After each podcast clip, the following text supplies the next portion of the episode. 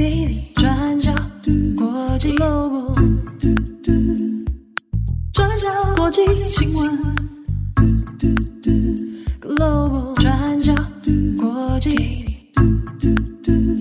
Daily Podcast。Hello，大家好，欢迎收听 UDN Global 转角国际 Daily Podcast 新闻，我是编辑七号，我是编辑木仪，今天是二零二四年一月二十九号，星期一。好，哎，过年的脚步越来越近了。嗯哼，啊，下个礼拜大家加油，再撑一下下。对对对，好不好？天气已经变好了，明显变好了。今天回温了。哎，哇，今天天气好到根本不应该进办公室上班。那我们回家吧。感谢大家的收听。我们把这个录完，我们再回家。好 好好，好不好？OK，今天的 Daily Podcast 新闻有两则。第一个，我们要先来看一下日本。日本有一个很知名的通缉犯桐岛聪。上个礼拜一月二十六号的时候呢，就传出童岛聪落网的新闻。啊，那童岛聪是逃亡了四十九年。许多观光客去到日本的时候，在街头常常会看到他们有通缉海报嘛，嗯，啊，会写那个汉字叫“指名手配”，嗯，啊，就是通缉犯的意思。那常常就会看到这个童岛聪的画像。啊，有人会觉得说他看起来很熟悉，因为他长得有点像那个台湾的 YouTuber 浩浩啊，蛮像的。好，啊，就是很多人会这样啊，就某种程度上，它变成一种都市传说了。嗯，那还有，连日本人自己也常常会开那个玩那个海报的玩笑，去跟他合影啊，或者是找一些很像他的人啊之类的。哦。同岛聪，那在上个礼拜传出说落网这件事情，当然引发很多的讨论。他是在神奈川县的一间医院里面住院的时候，这个身份曝光了，然后警方就过来调查。那当然，在调查期间哦。到这个周末，其实还在查到底他的真实身份是不是桐岛聪，那以及这个相关的背景啊，这多年来都在干嘛？结果在今天一月二十九号的上午，这一名自称是桐岛聪的七十岁男性，他就因病过世了。好，那享寿是七十岁。那现在问题就来了，这个人到底是不是桐岛聪啊？以及他自称桐岛聪，那这四十九年来，他都在做些什么事情哦？好，那我们今天这个新闻呢，稍微跟大家解析一下哈，讨论一下目前我们已经知道的资讯。童岛聪这个人呢，他是一九五四年出生在广岛，那后来在东京的大学这边念书哦，是东京的明治学院。那他在念书的期间是七零年代啊。当时是正历经过日本哦全共斗学运之后啊，这种左翼运动之后，那桐岛聪在大学期间呢，就认识了一些当时日本的新左翼的学运分子。那后来一九七二年，他加入了当时的极左派的暴力集团，叫做东亚反日武装战线。我们这边特别解释一下，为什么要做反日啊？反对日本。那这个组织，它基本上是政治主张是极左派，没有错。那同时呢，它也有谈论到是，比如说日本应该要为二战负全面的责任。好，那这是一个政治主张。另一个是，它要废除日本的天皇制，好，就是天皇制制度应该要彻底的解除掉。那甚至不惜是要用暴力的手段来掀起这个武装革命。好，所以它是被认为是一个武斗派的集团。好，那这个东亚反日武装战线呢，后来在日本当然是引发了很大的争议，就是他真的去实行了暗杀计划跟炸弹攻击哦。那一九七四年的时候，他就创办人就策划了一起暗杀昭和天皇的行动，那最后他是失败的哦。这个行动原本是想要去瞄准哦，就是昭和天皇他会搭乘天皇专用的列车。想要在这个列车这边来伏击啊，最后是事机败露，最后是没有实行成功哦，未遂失败了。不过呢，在一九七四年之后，这个组织呢就有执行了一系列针对日本大企业的炸弹攻击。那之所以针对日本大企业，是因为有很多的日本企业哦，战后的这些大型企业呢，本身在战争期间都跟大日本帝国。有一些合作关系啊，比如说像三菱啊，米兹比喜、米兹比喜、三菱重工，在这二战期间，当它就有很多重工业的资源，所以这个组织就会认为说，那你们这些企业都应该要为战争付出代价跟责任，所以有发动了一系列的攻击。那大部分就是用一些手制炸弹，然后安装在这个大楼的附近啊，等等哦。那一九七四年的八月三十号，当时这个组织呢就发动了一起在东京呢针对三菱重工的总部执行了这个现实炸弹的攻击事件。当时是造成八个人死亡，三百七十六人受伤。这一起案件是战后当时战后日本最严重的一起恐怖攻击。后来这个记录被更新掉，那是一九九五年奥姆真理教的地铁沙林毒气攻击哦。那这事情的严重性，当然在当时也引发很大的争议。后来也有一系列的攻击啊，不过死伤人数其实都没有那么多。那桐岛聪这个人，当时其实还是大学生。他就因此呢，有涉入了其中的案件。那有一条呢，是一九七五年，他针对在东京银座的一个产业经济研究所，他去安装了炸弹。不过这起事件是并没有造成人人员伤亡啊。但也就在同一年，童岛聪因为涉案的关系，他也被通缉啊。从此以后就销声匿迹了，那也没有找到他的下落。那童岛聪就似乎是人间蒸发哦。一直到今年二零二四年一月二十六号，这相隔已经是四十九年了，将近半世纪哈，桐岛聪才所谓的落网。那这个落网就很奇妙了。根据这一名男性的说法，他的年龄是七十岁啊，那就身体特征、年龄啊、外形啊，的确啊，警视厅的调查是认为是跟童岛聪很像，没有错啊。那初步的调查呢，基本上是发现说，童岛聪呢。在被通缉之后，他就转移到了神奈川县的藤泽市。那在这边，他用了另一个化名，叫做内田洋啊，内田洋。那用这个化名，他就在当地的一个土木建设公司开始工作。哦，那周边的人也没有发觉什么异样。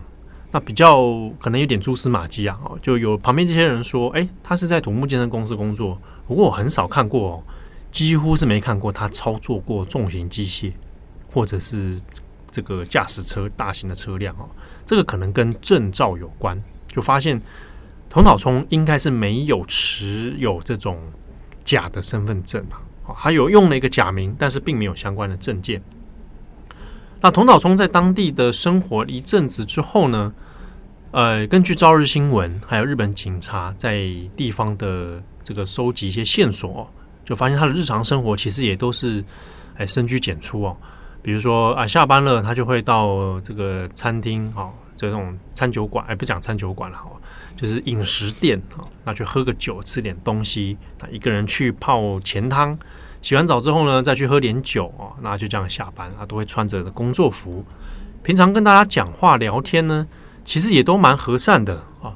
那一些餐厅的店长是说啊。其实他讲话也很温柔啊，也不太会聊到什么政治话题。不过很特别的是，他特别对于音乐好像很熟悉哦。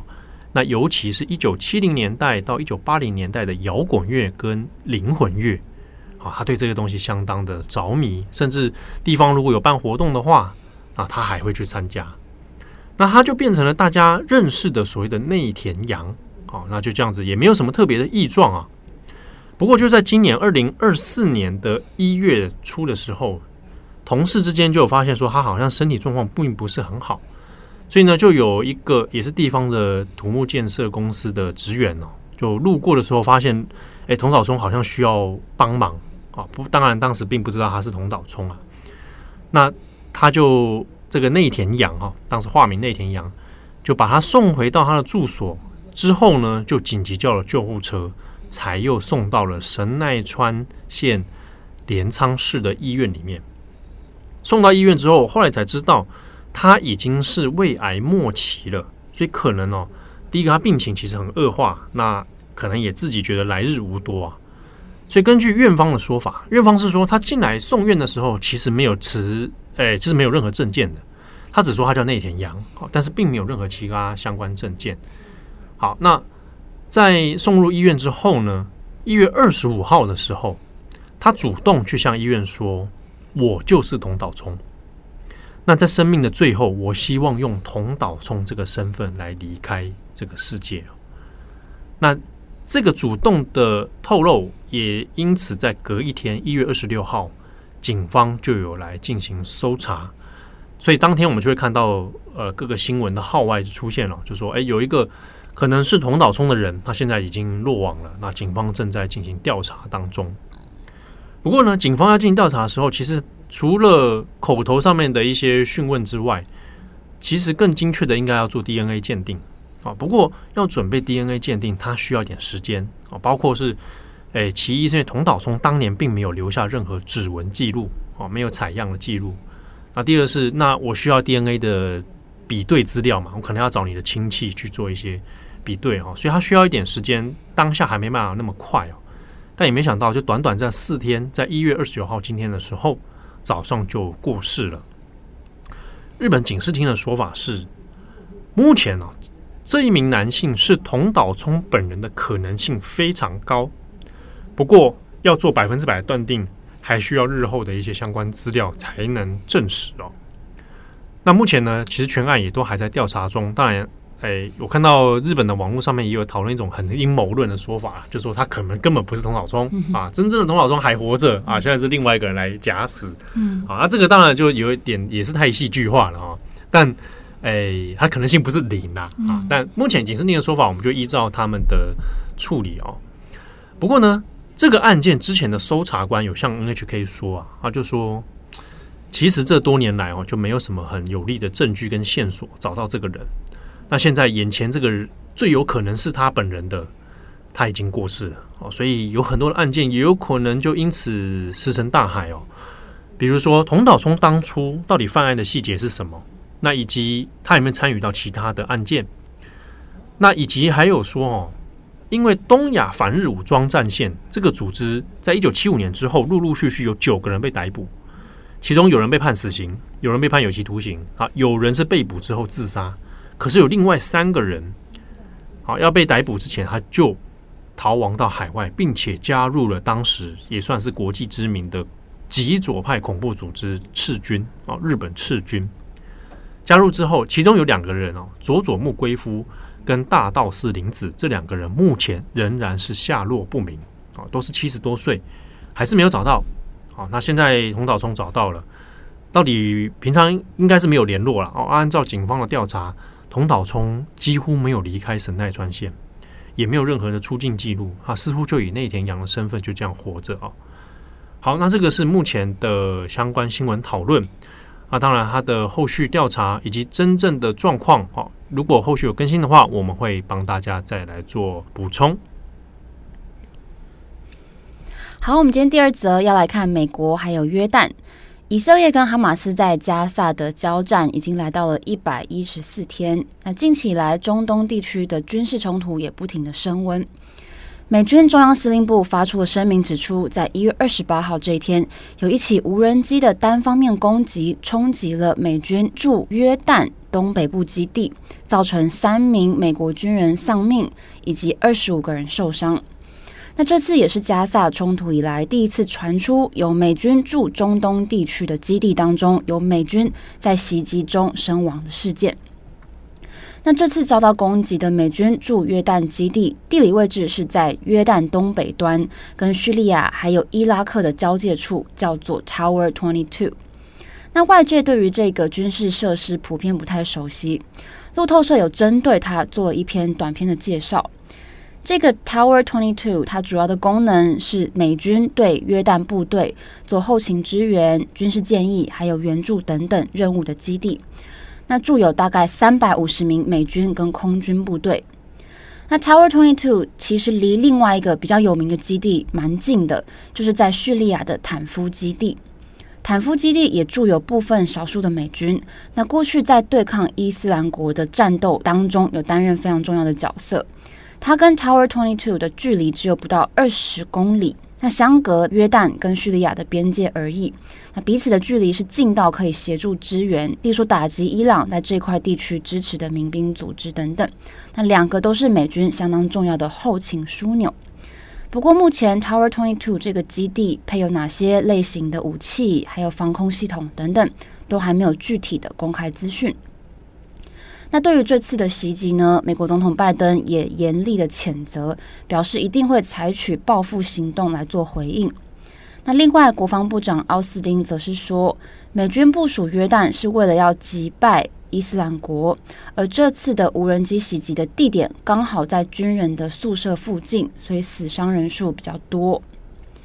那大家知道，约旦是临近伊拉克、以色列，还有以巴勒斯坦人为主的约旦河西岸，以及沙乌地阿拉伯跟叙利亚，就战略位置来说相当重要。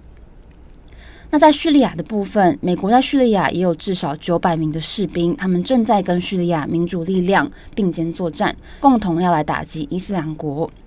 那自从二零一一年叙利亚内战爆发以来，美国在约旦也派驻了好几百名的军事教官，还有大约四千名的士兵。